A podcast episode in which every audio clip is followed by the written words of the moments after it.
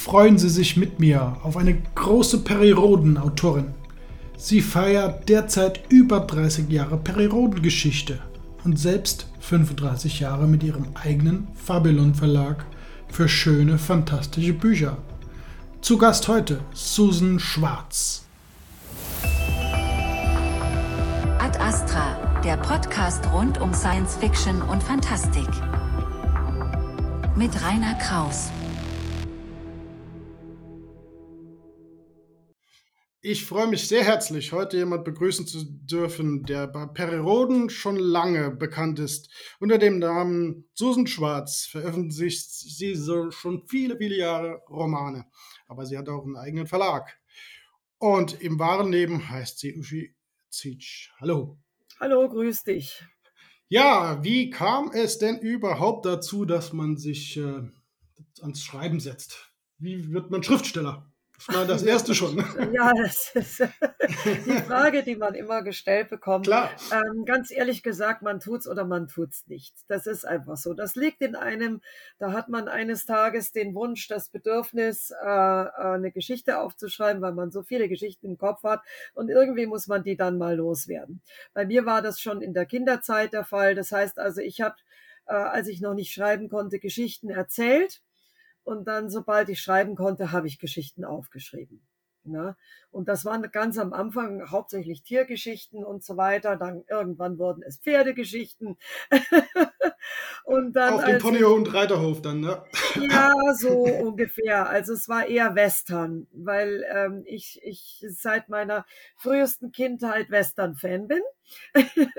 und dann habe ich eben immer über Wildpferde und sowas geschrieben. Und ähm, ja, dann äh, irgendwann, als ich so, so zwölf und im Gymnasium war, habe ich dann angefangen, Kurzgeschichten zu schreiben, die aber noch nichts mit äh, Science Fiction oder Fantasy zu tun hatten, sondern sozialkritisch waren und habe mit einem Freund zusammen ein Schülermagazin äh, betrieben, aber eben kein, kein offizielles, sondern unsere eigene Schülerzeitung sozusagen, wo wir unsere Geschichten und auch Interviews und alles Mögliche untergebracht haben. Ne? Und dann ging das so regelmäßig weiter. Ich habe da nie wieder aufgehört zu schreiben und habe mit 18 ähm, dann mein, mein erstes Manuskript, so dick, also so 1000 Seiten dick, habe ich dann äh, zum ersten Mal an Verlage geschickt und habe sofort Verlagskontakte bekommen. Und so kam eines zum anderen. Und wie kommt man denn ausgerechnet auf Science Fiction und Fantasy? Das ist ja nochmal ein Sprung in die andere Richtung vom Western ja, aus gesehen. Ist, ja, natürlich. Ähm, ich habe, ähm, ich weiß nicht, wann das angefangen hat. Ich glaube, mit zehn oder elf habe ich angefangen, äh, Lem und Asimov zu lesen. Das hat mich sehr interessiert. Ja, also es war sehr früh, weil ich habe äh, äh, irgendwann mal brauchte ich eine Abwechslung von Dostoevsky, den ich damals sehr mochte, und äh, bin irgendwie, ich weiß aber nicht wie. Ich glaube, es war in der Bibliothek von meinem Vater so ein Buch von Lem und mein Bruder, äh, der sehr viel älter war als ich, äh, hat äh, Asimov mitgebracht. Und dann habe ich mich da durchgefressen und bin so eigentlich zur Science Fiction gekommen. Und die Fantasy war mehr oder minder dann Zufall. Das kommt dann irgendwie mit der Zeit, was man halt auch an Bücher geschenkt bekommt und so weiter. Klar, aber der nächste Sprung kam wann zu Perry Roden? Wie kam es denn überhaupt zu diesem Kontakt und dann zum Anfang der Serie, das ist schon ja, wir haben ja ein Jubiläum, ich glaube 30 Jahre so rum, oder? Hm, äh, 30 Jahre? Welches Jubiläum meinst du zum, damit? Zum Periroden-Thema. Kommen wir da hin? Ja, ja ungefähr. Da wir auch hin. Ja, ja, ja, das stimmt. Ja, ja. ja, ja also was mich betrifft, ja. Mhm. okay. Ja gut, ähm, da muss ich jetzt wieder einen Bogen zu Fabelon werfen, den wir ja vor 35 Jahren äh, gegründet haben. Äh, Noch ein war, Riesenjubiläum dann. Ja, ja, das haben wir dieses Jahr. Und zwar, das war 87 und das wiederum ähm, kam deswegen, weil ich 86 meine Erstveröffentlichung hatte im Heine Verlag und dann leider wurde das Programm gekürzt und ähm, es, man wollte nur noch auf Lizenzen setzen und keine deutschen Autoren mehr und so weiter. Und damit wäre ich nach meinem ersten Buch schon wieder draußen gewesen. Ähm, das bedeutet, ähm, entweder ich wäre draußen gewesen oder ich mache eben weiter. Und natürlich wollte ich weitermachen und so kam es zur Gründung von Fabelon weil ich gesagt habe, na gut, wenn ihr mich nicht wollt, dann mache ich mein Zeug eben alleine. Die Trotzreaktion, die Jawohl. endlich mal einen weiterbringt. Und das auch genau. erfolgreich sogar. Ja, weil es ist so, mein, mein, mein Mann ist genauso äh, bibliophil wie ich, also der ist auch begeisterter Leser und so weiter. Und so hatten wir dann äh, entschieden, äh, dass wir dann einfach einen eigenen Verlag machen und da nicht nur meine Bücher rausbringen, eben, sondern auch andere deutschsprachige äh, Bücher von, von Autoren, die halt normal auch nicht so verlegt werden, weil sie deutsch sind. Damals ähm, eben in den 80er Jahren waren deutsche Autoren nicht so angesagt. Ne? Die, die Verlage haben lieber auf Lizenzen erfolgreicher ausländischer Autoren gesetzt weil das für die sicherer war. Und dann haben wir gesagt, so, dann machen wir das und gleichzeitig machen wir auch schöne Bücher. Auch noch. Ja, genau. Und äh, wenn man dann natürlich äh, Bücher rausbringt, und damals mussten wir noch im Offset drucken, ne? also so einfach wie heute war das ja überhaupt nicht. Und damals war man ja auch noch gar nicht angesehen. Das war uns aber auch wurscht. Wir haben uns da fett und breit gemacht, sind überall aufgetreten, überall hingegangen, haben gesagt, so, jetzt sind wir hier und ihr mögt uns jetzt basta. Und Sehr gute Einstellung. Und es war tatsächlich so, dass äh, von den, von den, mittlerweile sind es ja Verlagskolleginnen gewesen, ähm, dass die gesagt haben, Mai macht ihr schöne Bücher, wenn wir auch so schöne machen dürften und so.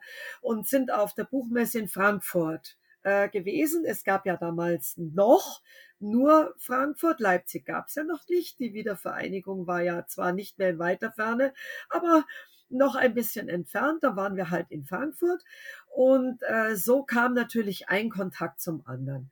Und da wir ja auch auf Cons waren und alles, äh, äh, SFCD-Cons und Nürnberg und Bastei und was halt damals so alles war, in Köln natürlich auch, ähm, äh, Garching gab es noch nicht, ähm, haben sich natürlich äh, ohne Probleme die Kontakte geknüpft. Also auch dadurch, dass ich ja bereits schon bei Heine rausgekommen war. Und ähm, ja, dann ging es irgendwann darum, ob ich nicht vielleicht doch auch Lust hätte, bei Perry mitzumachen. Und da sagte ich, nö, ich muss jetzt erstmal meinen Verlag aufbauen und, und meine eigenen äh, Bücher verlegen und sehen, wo es überhaupt hinführt. Und dann 91 auf der Buchmesse in Frankfurt war es dann aber soweit. Ähm, da kam dann der, der Heinrich Wimmer vom Korean Verlag an unseren Verlag. Das war das erste und einzige Mal, dass ich ihn gesehen habe. Äh, pflanzte sich hin, guckte mich ganz streng an, aber wirklich sehr streng, stach mit dem Finger auf mich und sagte, wieso schreiben Sie nicht Perirodan? Aha. Und ich so, äh, ö, äh, wie, was, ähm, wie kommt äh? Ja, äh, keine Ahnung, äh, ja. Und dann sagt er, gut, stand auf und ging. Okay. Und ich guckte ihm verblüfft hinterher und keine fünf Minuten später hockte der damalige Chef, Chefredakteur Florian Marzin an meinem Stand und sagte, ja, also als erstes hätte ich gerne ein Taschenbuch, die Abgabe am 30. Januar äh, 1992 und dann äh, bei der Autorenkonferenz 92 äh, sind Sie, da war er noch streng per Sie, äh, natürlich auch mit dabei und dann äh, mit der Erstauflage starten wir dann nächstes Jahr und Sie bekommen jetzt alle Exposés und so weiter und ich so, brr, wie, was? Ähm, äh, ja, okay. Wie kommt man denn dazu? Wie konnte das dann passieren? Das ist ja unglaublich, ja. eine unglaubliche Geschichte. Ja, Florian kannte mich natürlich, meine Arbeit und alles, und der mochte mich als Autorin. Also jetzt nicht mich persönlich, wir kannten uns zu dem Zeitpunkt noch gar nicht persönlich, sondern er mochte einfach meine Schreiberei und wollte mich unbedingt im Team haben. Schon früher, aber das wollte ich halt noch nicht. Und als es dann eben soweit war, kam er sofort an. Und da sagte ich dann, okay, ich bin jetzt einigermaßen selbstbewusst im Schreiben geworden. Ich habe meinen Stil gefunden. Ich weiß, wo ich hin will. Ja, dann können wir jetzt an der Karriere weiterarbeiten. Okay, und das ging dann natürlich enorm dann in die Richtung. Wie kommt man dann auf einen Autorennamen? Wie kam es zu Susan, Susan Schwarz? Schwarz? Ja, ja das, das ist her? ganz einfach. Susanne ist mein zweiter Vorname. Und schwarz sind meine Gedanken. Okay. Und die Und kommen dann zu Papier. Und damit es dann nicht ganz äh, so schwarz ist, haben wir noch einen Tee mit dazu getan. Äh, manche, wie der Klaus Bollhöfener, haben ja behauptet, ich hätte das R hinzugedichtet bei dem Schwarz. Ach, das war der Fehler. Okay. Aber das ist selbstverständlich nur eine Legende. Natürlich. Kann man sich denken. Alles andere unglaublich. so. Dann ging es dann praktisch ein Jahr später schon in die erste Auflage. Ja. Und ähm, wie läuft das parallel? Hat man da das im Griff, sozusagen für so einen Verlag zu schreiben, natürlich, und äh, beim eigenen Verlag immer am Ball zu bleiben? Ja, das musste laufen und zu der Zeit war ich sogar noch Vollzeit äh, berufstätig. Plus habe meine Schwiegereltern gepflegt, also mit versorgt und alles. Also das war, das war wirklich ein Fulltime-Job. Ne? Also wenn der Tag nicht gereicht hat, habe ich halt die Nacht noch dazu genommen. Wer braucht schon Schlaf? Wird eh überbewertet. Oh, ne? oh. Ja, ja. Da kam also wirklich sehr viel zusammen. Und beim, beim Verlag habe ich dann natürlich ein bisschen äh, zurückgesteckt und mehr Fremdautoren als mich selbst rausgebracht, äh, weil so viel Schreiben habe ich natürlich dann nicht mehr geschafft. Und ähm, 96 äh, habe ich ja dann äh, den Absprung gewagt und bin freiberufliche Autorin geworden und auch natürlich Verlegerin geblieben. Tja, wie schafft man so ein Pensum dann, habe ich mich gerade gefragt. Ja, Das, das- ist genau also- das Punkt. Ja, so, also ehrlich gesagt, im Nachhinein frage ich mich das auch, wie ich das geschafft habe. Aber sagen wir mal so, ich war jung und extrem voller Energie und ich wollte halt natürlich auch Karriere machen und auf 10.000 Hochzeiten tanzen und, und meine Schwiegereltern wollte ich auch nicht im Stich lassen und so weiter. Also ja, das, da war natürlich schon ganz ordentlich was geboten. Das kann ich mir vorstellen, aber wie füllt man, sage ich mal, so einen einzelnen Roman, wenn man das Exposé vor sich hat? Wie geht man da ran? Das würde mich mal interessieren. Ein, ein Storyboard, wenn man so will. Und dann, Ja. äh, wo fängt man an? Wo startet man? Hat man da schon eine Vorstellung, wie man es dann selber gestalten will? Gibt es da so Leitlinien, wo man, an die man sich sozusagen mit den Jahren selber hält? Ja, natürlich. Also ähm, ich weiß jetzt nicht, meinst du jetzt einen eigenen Roman von mir oder meinst du Perry? Weil Machen wir doch mal beides. Äh, Ja. Fangen wir mit dem eigenen an und dann Fangen gehen wir mit rüber. dem eigenen an, okay. Ähm, weil beim eigenen kommt noch etwas dazu, was ich jetzt äh, bei Perroda nicht habe, nämlich das Exposé. Also ist es so, am Anfang ist die Idee da und um die Idee herum spintisiert man dann ein bisschen, äh, so lange bis man äh, die Entscheidung treffen muss, mache ich jetzt äh, eine Geschichte draus, also sagen wir einen Roman, äh, weil Kurzgeschichte geht natürlich äh, sehr viel schneller, auch wenn das intensiver ist, aber sie ist halt sehr viel kürzer. Reden wir von Roman. Also irgendwann kommt die Entscheidung, jawohl, ich möchte einen Roman daraus machen, vielleicht sogar Mehrteiler oder so.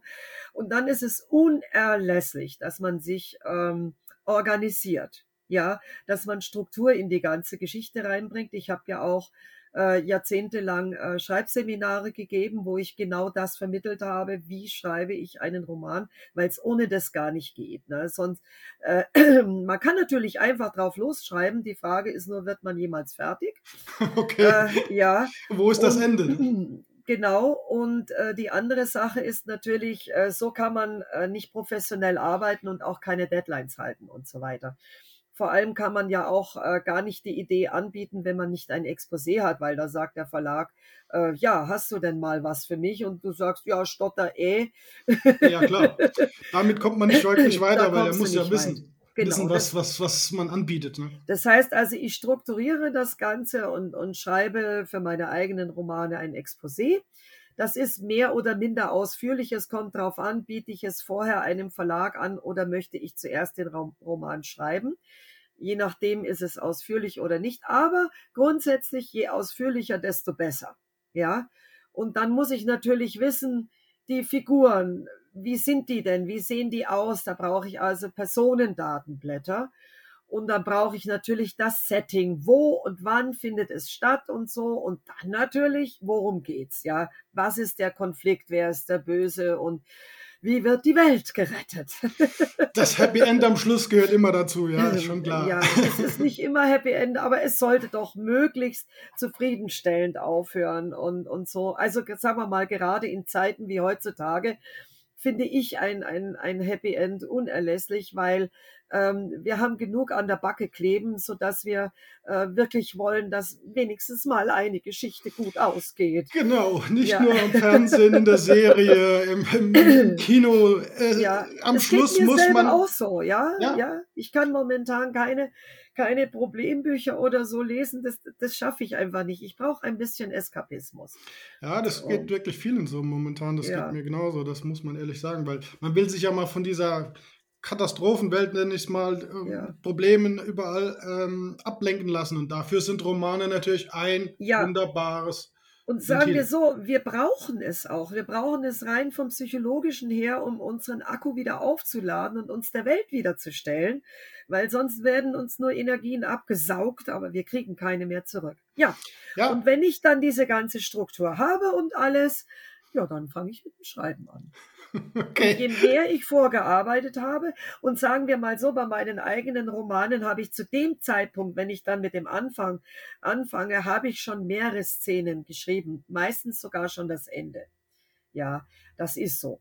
Und bei Peri Rodan ist das jetzt, äh, fällt die, die erste Stufe fällt weg, das Exposé, denn das bekomme ich ja von der Expo Factory. Mhm. Und ähm, da ist dann die ganze Geschichte schon enthalten, die ich schreiben muss. Aber ich habe noch jede Menge zu tun, um das zu füllen. Und das Klar. obliegt mir. Das heißt, ich muss mich anhand des äh, vorliegenden Exposés nochmal selber strukturieren, wie gehe ich vor? Gehe ich linear im Exposé vor oder baue ich äh, den Anfang anders um und so weiter? Das habe ich auf völlig freie Hand. Und ähm, ja, und dann geht's auch da schon los. und ja. das ist ja ein Riesenkosmos, das Periver Periversum, wie es so oh schön oh ja. heißt mittlerweile. Das heißt, äh, ein Neueinsteiger, egal wie gut er schreiben kann, hat ja noch viele Hausaufgaben dann so vor sich, dass man ja. überhaupt mal verstehen muss, was ist in den letzten Jahrzehnten passiert, was ist die Technik. Da gibt es ja auch so ein paar Hilfen jetzt mittlerweile online. ja, natürlich, da gibt, es, äh, da gibt es Hilfen und, und wenn einer, einer neu anfängt von uns, äh, muss man ja dazu sagen, dass, dass der dann einen möglichst einfachen Roman bekommt, wo er nicht gleich in die Vollen. Es sei denn, es ist einer, der die Serie sehr gut kennt. Ah, okay. Ja, es gibt ja, es gibt ja welche, die, die vom Serien lesen und, und da ähm, dazu stoßen dann. Das war bei mir nicht der Fall. Ja, mhm. aber ich kannte Per Rodan natürlich. Äh, ich hatte ja auch ähm, die, die Anfänge und so weiter gelesen. Das heißt also, die Hauptfiguren waren mir alle wohl vertraut. Und jetzt ist es so, dass, dass du Datenblätter mitgeliefert bekommst. Und das ist oft, ähm, äh, also bei meinem je, je weiter man im Zyklus ist, desto mehr ist das so. Ich habe jetzt zuletzt, glaube ich, die 94 dürfte jetzt irgendwie gerade aktuell rauskommen. Mhm. Ähm, da habe ich, ich hm. weiß nicht, ich glaube, äh, zehn verschiedene Datenblätter gehabt. Mhm. Ähm, und jetzt äh, bearbeite ich gerade ähm, in der ersten Zehner-Staffel ab 3200 einen, einen Roman und da habe ich ähm, nur ein oder zwei Datenblätter. Mehr habe ich da gar nicht, weil das ist der Anfang. Aber die Datenblätter sind es natürlich und die ziehe ich mir auch schon immer vorher heran. Ich muss auch dazu sagen, die Datenblätter und das Exposé, ich druck mir das aus. Ähm, ich, ich muss das, viele arbeiten ja mit Papyrus, habe ich auch. Mhm. Aber ich kann das nicht, ich muss das als, als Blätterwust um mich rum haben. So habe ich immer gearbeitet und so ist es für mich am effizientesten. Und dann habe ich da so einen riesen Stapel. Da tue ich mir leichter als am, am Bildschirm. Ich habe auch nur den von meinem Notebook, den Bildschirm. Ich habe keinen größeren, ich habe keinen zweiten. Das ist mir alles zu viel. Und, und dann wechsle ich da ein bisschen hin und her. Und ja, ja, im Chaos leben, manche leben da besser als ohne. Ja. das ist äh, der Schreibtisch, je nachdem, wie es aussieht. Ähm, Hauptsache, es kommt was Gutes bei raus. Also Und das ist immer Schreib der Fall gewesen. Meinen Schreibtisch anzuschauen, ist bei Todesstrafe verboten. okay. Das ist ja eine Sache. Nee, Hauptsache, es kommt was Schönes bei raus und was Gutes. Und das ist in deinem Fall ja immer wieder gewesen, sonst wäre es ja nicht so lange schon erfolgreich. Kurz noch zu deinem Verlag zurückzukommen, das aktuelle Programm, gibt es da bald was Neues wieder? Oder ja, wir arbeiten gerade an einem historischen Roman, der also gar nichts mit äh, Fantasy und Science Fiction zu tun hat. Er hat auch keinerlei fantastische Elemente, abgesehen davon, dass die, die Geschichte selber natürlich eingebettet ist in die Historie, aber, aber fiktional ist. Ähm, das heißt Derflingers Schwert und, und ist von Uwe Germann äh, verfasst, der schon einmal einen Roman bei uns hatte, der allerdings ein Fantasy-Roman war. Also sagen wir, äh, ja, so, so äh, magischer Realismus kann man sagen. Äh, und, und der hat aber eben diesmal Historie gemacht und mir hat die Idee ganz gut gefallen, dass ein, ein äh, äh, Samurai in das äh, brandenburgische Kurfürst Friedrich Wilhelm Land kommt, äh, 1678.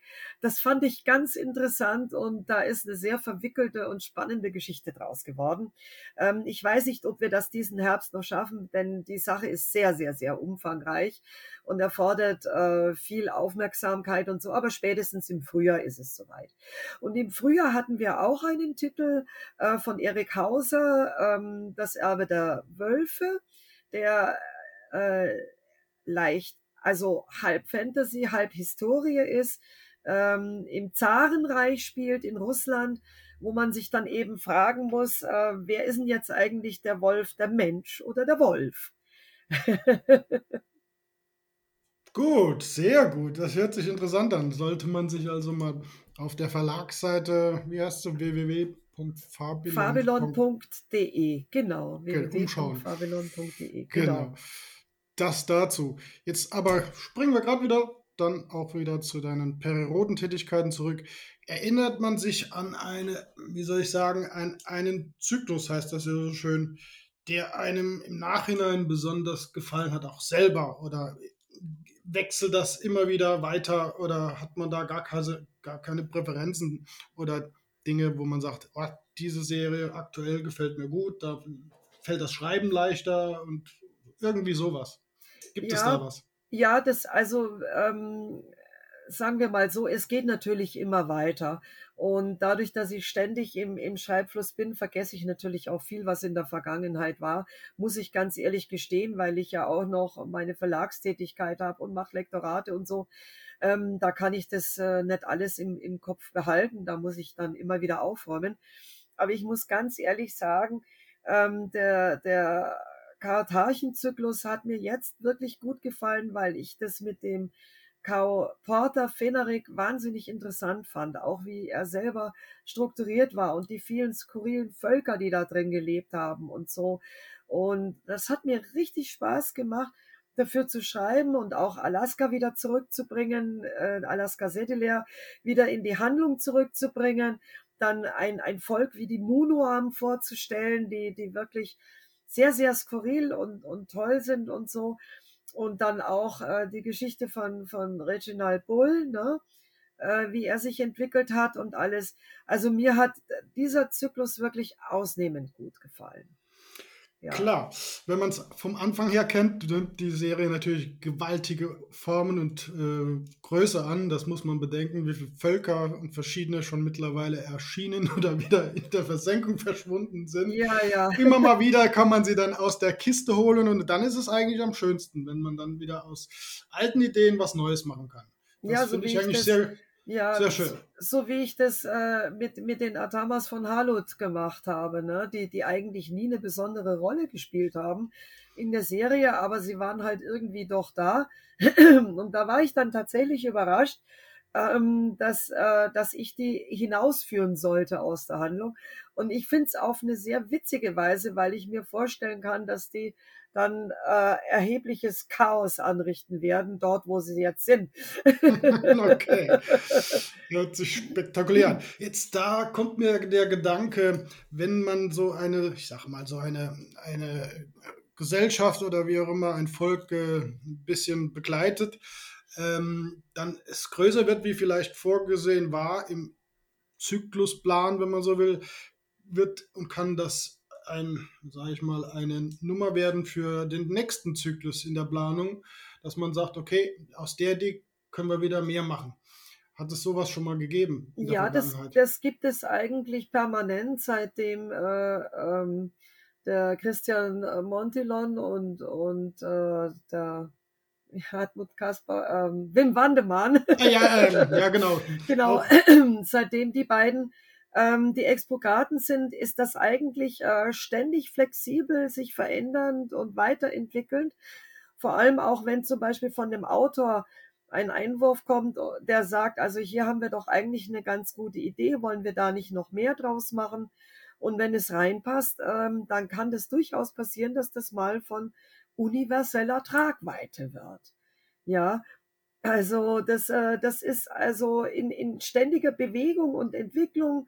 Ab und zu werden durchaus auch ähm, Hinweise von Lesern aufgenommen und so, insofern das möglich ist, weil die Leser bekommen ja äh, die Hefte erst, äh, wenn wir schon sehr, sehr, sehr viel weiter sind. Ne? Verständlich, logisch. Ja, weil jetzt ist der eine Zyklus, der geht jetzt hier dem Ende entgegen und wir äh, sind aber schon mittendrin im nächsten Zyklus. Ne? Also deswegen, da sind äh, so große Unterschiede, dass man da nicht immer auf Leserwünsche eingehen kann, aber manchmal durchaus. Ich meine, es ist auch wichtig, dass die Leser äh, berücksichtigt werden, weil sie sind es ja am Ende, die die Produkte kaufen sollen und ja. die sich daran erfreuen. Und dass das schon so viele Jahre, 60 Jahre, gelingt, ist ein Phänomen, das es, glaube ich, weiß nicht, ob es sonst in der Welt eigentlich eine Serie gibt, die so lange schon so auf dem Markt ist und immer wieder auch sich neu erfindet mit jetzt ja. Neon, mit äh, bestimmten Dingen wie Atlantis. Ich glaube, da warst du da mit an Bord. Nee, da war ich nicht mit an Bord. Äh, bei den nicht? früheren Serien. Ich ah. habe eine eigene Miniserie gehabt, Olymp. Und das, Ach, das war, war's, ja genau, korrekt. Genau, das war mein, mein letzter Beitrag zu den Miniserien. Seitdem war keiner mehr von mir. Aber, aber ja, natürlich, ähm, bei Rodan gibt es 61 Jahre. Wir fangen jetzt äh, bald den Zyklus äh, um Band 3200 an. Als Serie ist, ist das wirklich unerreicht. Also nicht nur die am längsten dauernde, sondern auch die umfangreichste. Ganz genau so ist es. Aber wenn ich das so sehe, es gibt ja noch ein paar andere Dinge, die du nebenbei immer noch machst. Also ich habe was gesehen von Cosplays im Steampunk. Ich so, weiß was ja. von den, von den, ähm, den, hast du selbst erwähnt, die Autoren-Coachings. Gibt es da weiterhin noch Seminare oder hast du das jetzt äh, eingestellt? Äh, ich, möchte, ich möchte ab nächsten Jahr wieder Seminare starten. Äh, und zwar ähm, auch wieder Schreibworkshops. Und äh, dann kommt noch was dazu. Ich habe ähm, noch eine Ausbildung als Glückstrainer gemacht. Was ist denn das jetzt? ja, das ist, äh, das ist eine ganz tolle Sache, die einem selber auch ziemlich viel hilft, gerade heutzutage. Ähm, wie man, wie man durch, durch äh, einfache Übungen, auch einfach nur Atemtechniken und so weiter, sich in einen positiven Stu Zustand versetzen kann. Also gerade wenn man irgendwie äh, da im Hamsterrad ist, dass man da rauskommt und mal ein bisschen zur Ruhe kommt und ähm, wieder äh, es schafft, positiver zu denken. Ja. Und das kann man beim Schreiben nämlich auch anwenden, ne? weil äh, um zum Beispiel Schreibblockaden zu vermeiden, wenn man nicht in der Lage ist, von vornherein zu sagen, ähm, nee, eine Blockade an sich gibt's eigentlich gar nicht, sondern irgendwie hänge ich an einer Stelle fest und weiß nicht, wie es weitergehen soll. Ähm, kann man woanders weitermachen, aber da kann man auch andere Übungen eben machen, um sich in einen besseren Zustand zu versetzen. Das ist eine ganz interessante Sache. Das kann ich mir vorstellen, aber ich glaube, ihr lebt auf einem Bauernhof mit Pferden und allem. Da hat man sicherlich auch seinen Spaß und seine Ablenkung. Ja. Kann ich mir gut vorstellen. Also ich habe mir, ich habe mir immer das ähm, Fitnesscenter sparen können durch die Pferde und allem drumherum. Äh, wobei die Pferde, das habe ich am 1.8. die Haltung aufgegeben, nicht die Pferde, die sind aber nur ein paar Meter weiter zur Nachbarin gegangen. Das heißt also, ich habe jetzt hier wieder ein paar Kapazitäten mehr übrig. Sehr schön. Und die genieße ich. Selbstverständlich. Auch vielleicht schon zu dem Thema Stand-up-Comedy. Gibt es da auch noch was? Ich glaube, das ja, ist außer und irdisch oder so ähnlich. Außer und irdisch, ganz genau. Das, äh, da werden wir nächstes Jahr auf dem Garchenkon im Juni unseren Auftritt wieder haben, der Andi Wolz und ich. Äh, den Sketch haben wir schon geschrieben. Und äh, der, der wird äh, lustig und blutig. okay, da erleben wir dann im neuen Jahr wieder ganz tolle Sachen von deiner Seite. Nicht nur zu lesen, nicht nur ähm, zu Pferd, sondern dann auch zum Lachen. Und so soll es sein. Ja. Ich sag mal ganz großen herzlichen Dank für deine Zeit heute. Äh, es hat riesen Spaß gemacht. Ja, danke mir Und auch. äh, ich hoffe bald wieder mehr zu lesen von deiner Seite. Jetzt wissen wir ja, wo wir es herkriegen. Und wann ist der nächste Roman im Periversum am Start? Äh, ja, also jetzt aktuell ist, ist der 94er und dann der nächste ist in der, in der 3200er 10er Staffel ist der nächste drin. In diesem Sinn, herzlichen Dank und Ich bis zum auch. nächsten Mal. Bis zum nächsten Mal. Tschüss. Tschüss. Ciao.